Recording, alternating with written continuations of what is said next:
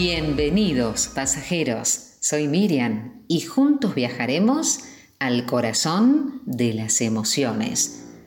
Y en todo el cálido verano cantó la cigarra, sin saber la pobre artista lo que le venía, y se encontraba muy desprovista de su necesario alimento para cuando llegara el invierno.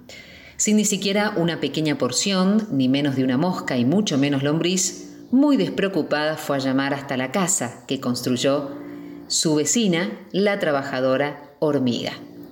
A súplicas le pidió, por favor, que le preste un poco de grano, ya sea cebada o alguna otra cosa, para pasar el verano y vecina, que antes de agosto te voy a devolver todo, le dijo.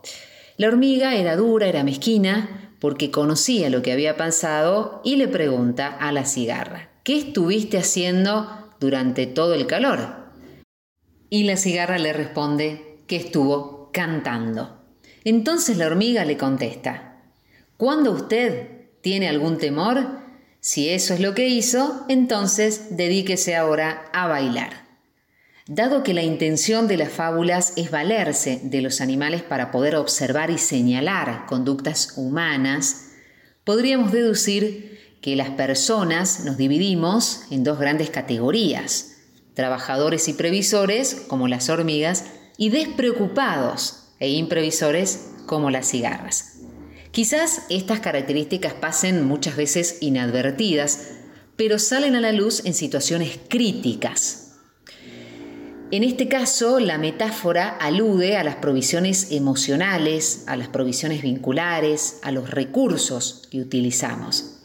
Quienes tienen el hábito de hacerse preguntas, de indagar acerca de sus propósitos existenciales, de explorar el sentido de sus vidas, como en sus tareas, en sus valores, en sus vínculos, pueden extraer de las mochilas con las que viajan por la vida herramientas para desarrollar la paciencia, el entendimiento, para responder a las restricciones, a las postergaciones, ya sean laborales, personales, económicas, con creatividad y con esperanza. Encender una vela en lugar de maldecir la oscuridad. Ahora, ¿qué pasa con aquellas personas que no tienen esta capacidad de responder como lo hizo la hormiga? quienes hayan hecho de sus vidas estos eternos veranos, creyendo que el sol va a brillar todo el tiempo, que las parras van a estar siempre colmadas de uva, que la diversión no va a cesar nunca, que las voces interiores no tienen que ser escuchadas, en algún momento van a darse contra la pared. Se van a encontrar con alacenas psíquicas y emocionales vacías.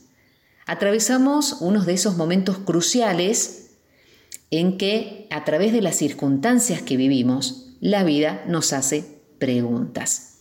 Y debemos responderlas y darles respuestas a través de nuestras actitudes, de nuestras acciones, de nuestras conductas y de nuestras maneras de vivir.